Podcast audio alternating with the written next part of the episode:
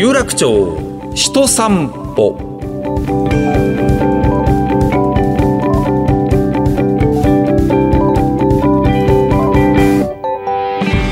どうもラジオパーソナリティの上柳正彦です。ポッドキャストでお送りしている有楽町人散歩。このプログラム東京有楽町で働く方生活する方をゲストにお迎えいたしまして有楽町について語っていただくとともにこの街で生きる人々が思う豊かさについて伺っております。今回はですね有楽町の路地にある大阪お好み焼き鉄板焼きのお店カタカナでパチパチ。はい。有楽町本店の店主岡野健二さんをお迎えしておりますね。このパチパチというお店は有楽町にあります。日比谷シャンテのちょうど裏手の方ですね、えーあの辺りというのはねなかなかいい風情でございまして有楽町界隈に横丁がこう残ってるという感じで、えーこのプログラムでお話紹介した銀田和也さんとかまあ随分昔はお世話になりました鳥市さんなんていうね焼き鳥屋さんがこうあって、まあ、そういう並びのところにある雰囲気のいいところなんですね。2007年9月にオープンして今年で13年目。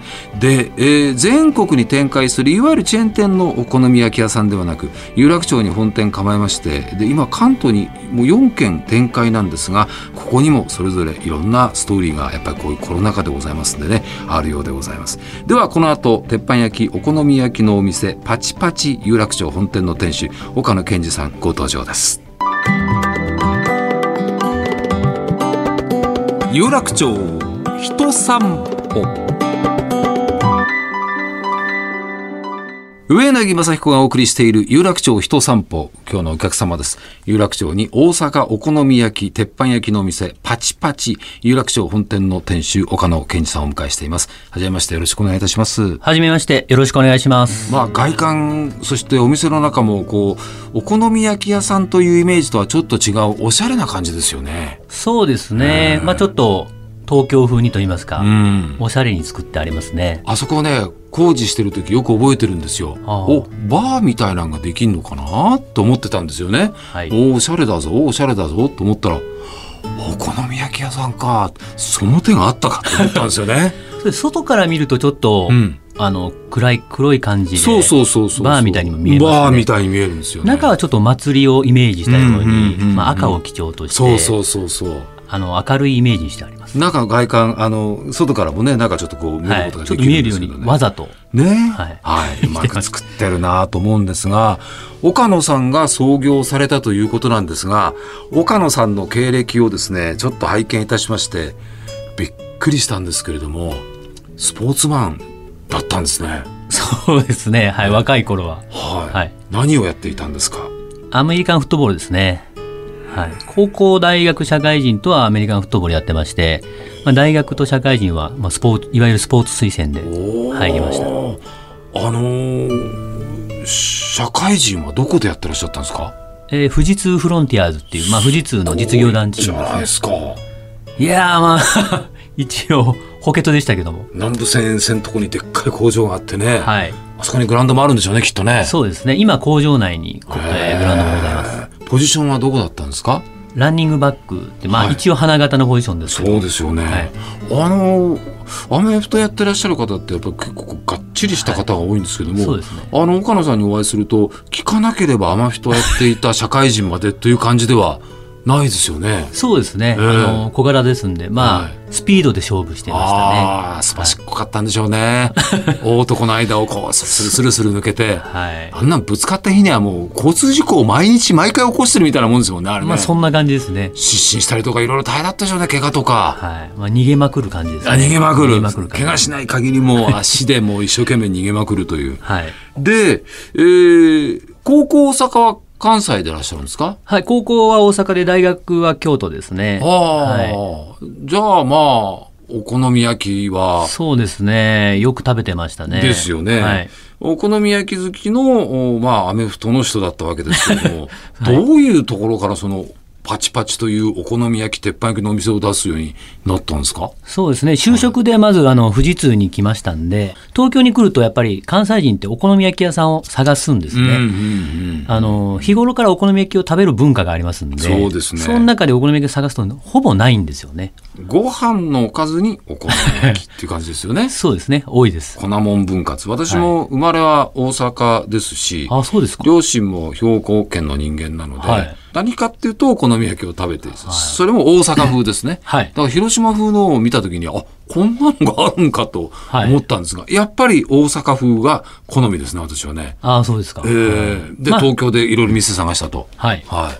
その中でやっぱり関西人の人って結構言うんですけども、お好み焼き屋さんがまずない。うん。で、あってもあまり美味しいところがないっていうことをよく言うんで、これお好み焼き屋やったら絶対流行るなって 単純に発想しまして、そうです。まあ、自分がお好み焼きが欲しいっていうのがありましたね。あ、そう。富士通を辞めるわけですよね。そういうことになりますね。はそのい。時はご結婚はされてたんですか？してました。奥様は、はいああ、それはいいわ。富士通辞めてお好み焼き屋さんいいわねって言うもんですか？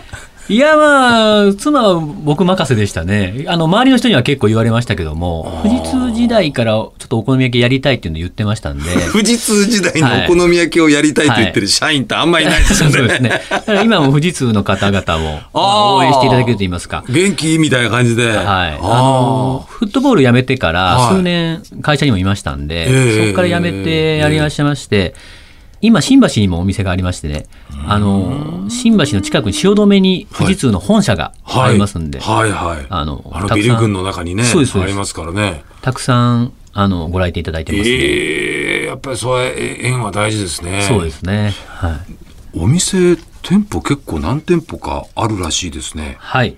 今4店舗やってまして、ええまあ、有楽町の本店が13年前にオープンしたんですけども、はいはい。2018年に新橋、はい。で2019年に東京ドーム、で、はい。今年、えー羽田空港と4店舗なってます。いやー、なかなかの経営者だなと思いますが、思いますが、はい。東京ドームとか羽田空港って聞くと、どうしてもやっぱりこのコロナの影響を考えざるを得ないんですが、どういうような状況になってますか？そうですね。まず、東京ドームにつきましては、はい観客が5000人ということそうですね、条と、件決まってます。はい。あと、お酒が巨人軍だけないんで、ビール売ってませんよ、はい。なんで、散々な状態になってますね。ああ、そう、はい羽田は、羽田空港は4月21日にグランドオープンの予定で、あ羽田エアポートガーデンという施設があるんですけども、新しい商業施設ができるんですね。そうです、そうです。あの、えー飲食店が8店舗から10店舗ぐらいですね。はいあと、お土産屋さんが80店舗ぐらいできて、んえーあの温泉ができるお施設なんですけど、屋上かなんかに。そうです屋上に眺めのいい。はい明らかにあそこ眺めいいですよ。そうですよね。はい。そこがストップしまして、まあ、オープン前に延期が決まりまして、まだオープン日が決まらないという形になってます。いや、東京ドームにせよ、羽田空港にせよ、この家賃っていうのを払ったりすると思うんですけど、大丈夫なんですか、家賃は、あの、おかげさまでまだ発生してなかったんで、まだ払わなくて大丈夫でよかったですね。す。いやーよかったた。です。全然違いますね、そこで。全く違うじゃないですか、そんなの。はやっぱお店を出すというのは大変だと思いますし、常連の皆さんは一生懸命やっぱり支えてあげていただきたいなと思いますけども、お好み焼き屋さんやろうって、えー社会人だった人がすぐにできるものでございますか、まあ、できますね。僕、はい。僕の考えで言うと、ん簡単です。まあ、あの、湯や大阪のお好み焼きっていうのは、こう、素材を入れたものをお客さんが混ぜて、こう、やるはい。ものですよね。はい。そういうシステムですか、はい。いやあうちは全部あのはい作って。作って。ああ、はあはあはあよくあの、大阪人の方もい。ろんなこと言うんですけど、ええ。大阪人のお好み焼きっていうのはみんなバラバラでして。あの、鍋奉行みたいにはい、お好み焼き奉行いっぱいいますからね。います。い。ええ。ますし、はい。言ってることはみんなバラバラで、関西のお好み焼きはこうやとか言うんですけど、はい。それお前のお好み焼きやろっていうのそうそうばっかり。で。もうね、ほんと、ギュッて押すんだよ、コテでっていう人。押さえたらふかふかになんねえだろ、こうやってトントントントンって穴開けんだとかね。いろんな人いますよね。粉ガツオじゃないとダメとか。粉ガツオじゃない粉ガツオが踊ってんのがいいんだよとか。そうそうそう。みんなむちゃくちゃ言うんですけど、僕はい一番お好み焼き詳しいと思ってますんで。あ、ああ、はいいろんなとこ食いに行って、はいはいはい。やってますんで。研究の成果としては、はいどういうものがこれは究極だなっていうことに至ったんですか？やっぱりうん、お好み焼きも生地が美味しくないとダメですよね。大体、そうですね。はい、あの美味しい要素で言うと、ソースの味とはい。温かさで大体ごまかせるんですけど、まあまあ、ソースの味がかなりね、はい。お強ございますからね。はい。なんですが、やっぱり生地が美味しいっていうのが、うーん。やっぱり東京で食べると粉っぽいとか硬いとか、ねそういうちょっとね、ペトッとしてるんですよそうなんねですよね。こんなんじゃなかったなっていうのがあるんですよね。そうなんです。はあ、はあはあはあはあはあ、何かこう、またこれもね、ちょっとこれを入れるのがいいとかね、はい。いろいろこれもあるじゃないですか。はい。その辺何かこう、やって、とろろ芋がどうのとか、なんかいろいろあるじゃないですか。はい。こんにゃくを入れるといいんだとか、聞いたことあるし、はい。その辺は何かあるんですか？そうですね。うちの店は、あのお好み焼きによって違うんですけど、じゃがいもちょっと入れたりしてますねほうほうほうほ大阪の下町行くとちょいちょいあるんですけど神戸とかもあるんですけどあのじゃがいも入れるとホクホク感が出ますんでう。そう食感良さそうですね。なんですよへえ、あ、じゃあ覚えておこう。はい。あの、おすすめのはい看板メニューというのがあるんですよね、当然。何でございますか、パチパチ焼きっていうお好み焼きがありまして、はい。えーまあ、それにもじゃがいもが入ってたりだとか、まあ、エビだとか豚とか、まあ、たくさんものが入ってますね、はい。であとソースは梅肉入りのソースで、梅肉入ったんですか、はい、ちょっとあの甘いソースにちょっとさっぱり感を出すために梅肉を。これは、あの、ご自身のアイディアなんですか？そうですね。ほういろいろ試してみて、はい。梅肉合うぞということを発見したわけですね。でも食べた感じはそんなに梅肉が入ってるなっていうのは分からない程度ですけああ、なるほど、なるほど、なるほど。隠し味として入れてるわけですね。はい。えーパチパチっていうね、ど、はいお店の名前ですね。はい、うん、まあ、大阪っぽいっちゃ大阪っぽいんですよね。そうですね、うん、はいどういうとこからつけたんですか？まあ、大阪っぽさでいうとそのパチパチパンチのパチパチとかパチパチパンチですねはいあの数字の88っていうのはすあの末広がりだとか、はい。こうインフィニティですねインはいフィニティマークえになりますね。みたいな感じの。で僕もともと富士通いた時に、はいあの富士通のロゴマークがこうインフィニティマークになってるはいはいはい。それ8まああの J と I の点々のところこう8ええこうインフィニティマークになってるんですけどそれを立てて2つにして。同じ赤色を使あのヒューマニティレッドっていう赤色を使って。そうか、そういうところに富士通はまだ残ってるんですね。いつでも富士通のあのグループ会社に入れてもらえるように参加に入ってもいいですよ、はいはいはい。みたいな。可能なよ。もともと人事にいましたんでそういうのを、はい、お願いできるように。冗談ですけど。そうか。はい。ええほんでなんかあの、最近ですね、お店がまた、このコロナ禍の中でいろんなお店、飲食店の方がご苦労されている状況ではありますけれども、パチパチさんにはですね、結構またお客さんが詰めかけているという状況があるらしいですね。そうですね。えはい。半沢直樹のドラマに出まして第1話で重要な場面でこうパチパチを使っていただいたのでちょっと反響がたくさんあります。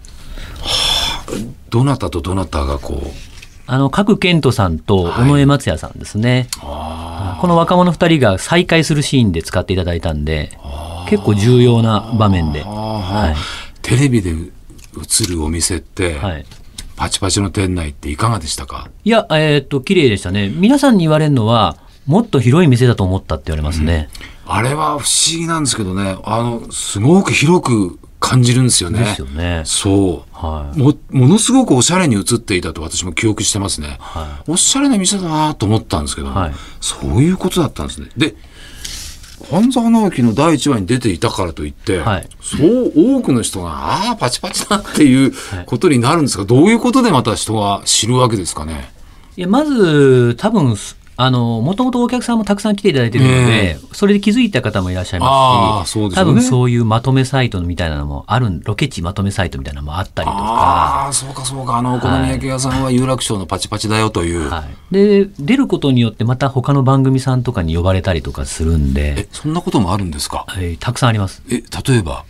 例えば、サンデージャポンさんとか。サンジャポでも紹介ですか、はいえ、これどういう形で紹介されるんですか、まあ、半沢直樹のドラマがヒットして喜んでる人たちみたいな。喜ん喜んでる人たちね。喜んでましたよね。岡野健二さん相当喜んでますよね。はい そうですねれで紹介されるわけですか？そうですインタビューとか受けちゃったりなんかして。受けますよあの、レポーターの人が来たりなんかして。そうですこのお店がなんつってやってるわけですか？はい。あら、また日曜日あの時間見てる人はやっぱり、あお好み焼き、これいいじゃないと。はい。あと、ぴったんこカンカン。ぴったんこカンカン。はいじゃあ、安住さんはがい。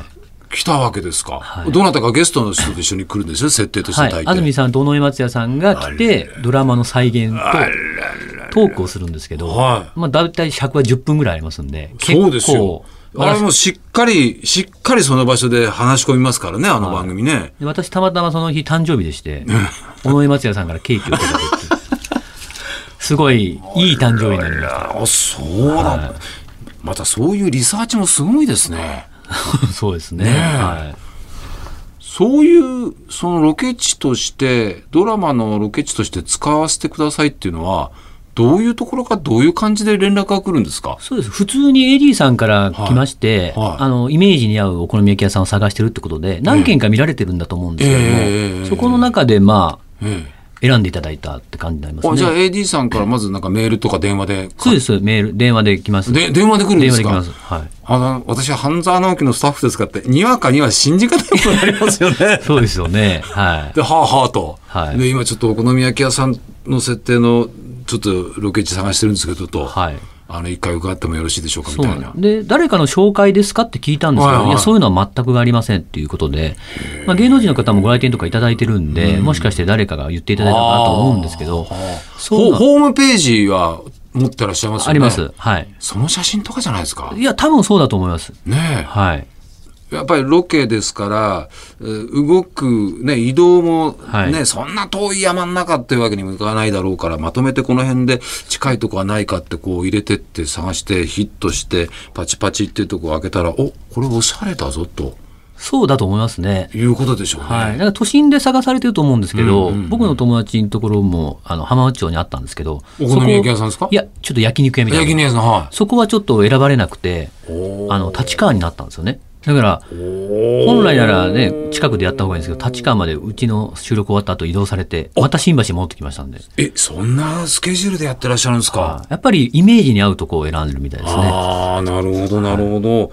ということで、半沢直樹にも、ね、えードラマ半沢直樹にも出たパチパチでございますが、もう一回ぐらい出るらしいですね、なんかね。はい。今度、クライマックスで、えこれあんまり言えないですえけど、まだね、そうでしょうね、きっとね。いやーこれ出るとやばいと思います。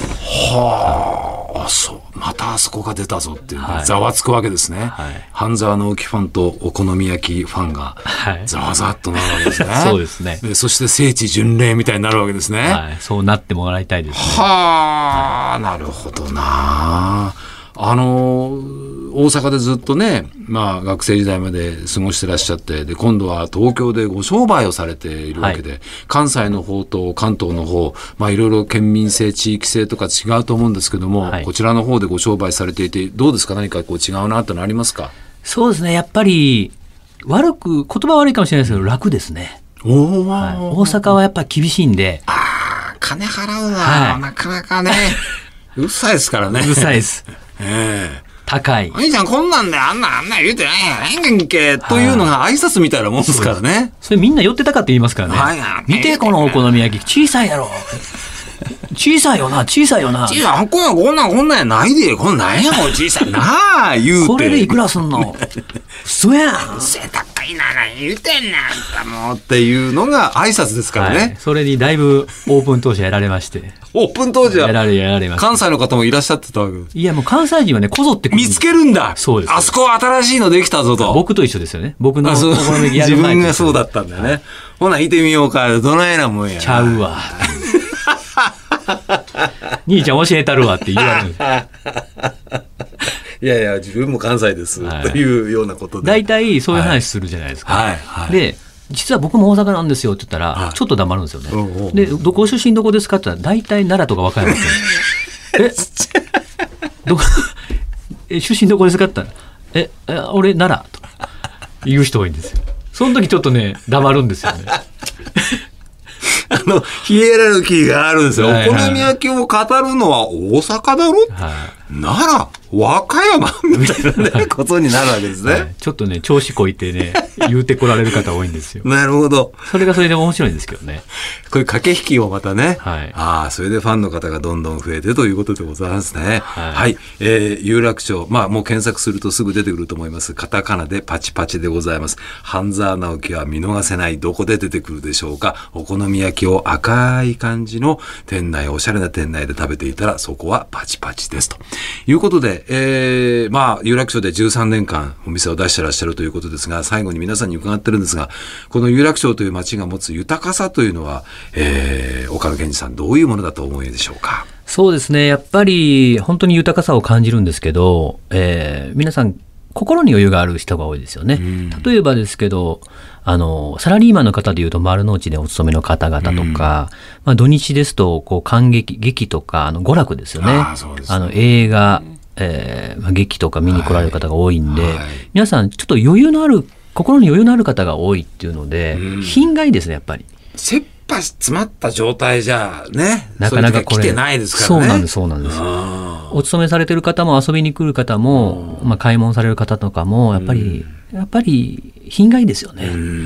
なんでちょっと大阪と違って、うんややりやすいっていうか温かいっていうか、うんみたいなところはすごい感じますね。うんそしてそこで、えー本当の大阪のお好み焼きを食べていただくと。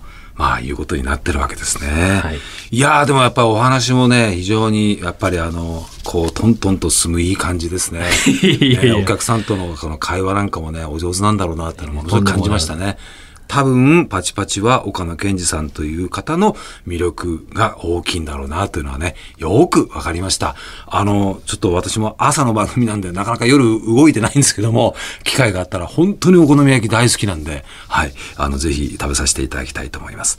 ということで、えーお好み焼き、大阪お好み焼き鉄板焼きのお店、パチパチ、有楽町本店店主、岡野健二さんでした。どうもありがとうございました。ありがとうございました。えー東京ドームとかね、羽田空港、本当にいつかパッとね、開店して、たくさんのお客さんがいらっしゃることを本当に心からお祈り申し上げます。ありがとうございました。ありがとうございます。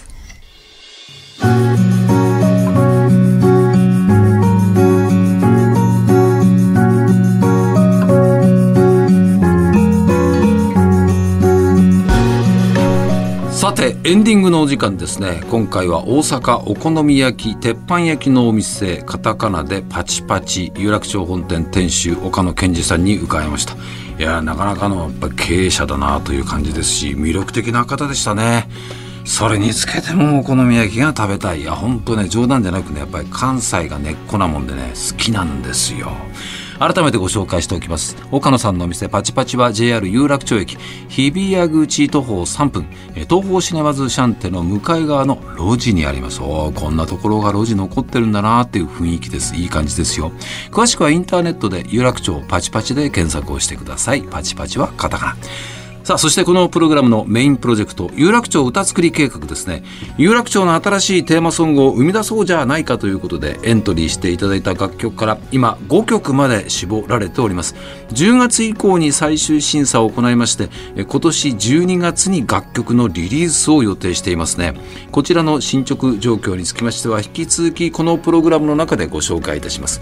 公式ホームページにも情報が掲載されています。詳しいことは公式ホームページご覧になってくださいい。日本放送のホームページのバナーからもリンクしています。ぜひこの5曲を聴いてみてください。いろいろなパターンの曲があってね、面白いですよ。耳に残っちゃってずっとぐるぐる回る曲とかもありますからね。ではお時間です。次はどんな方のどんなお話伺えるでしょうか。楽しみです。お相手はここまで上柳正彦でした。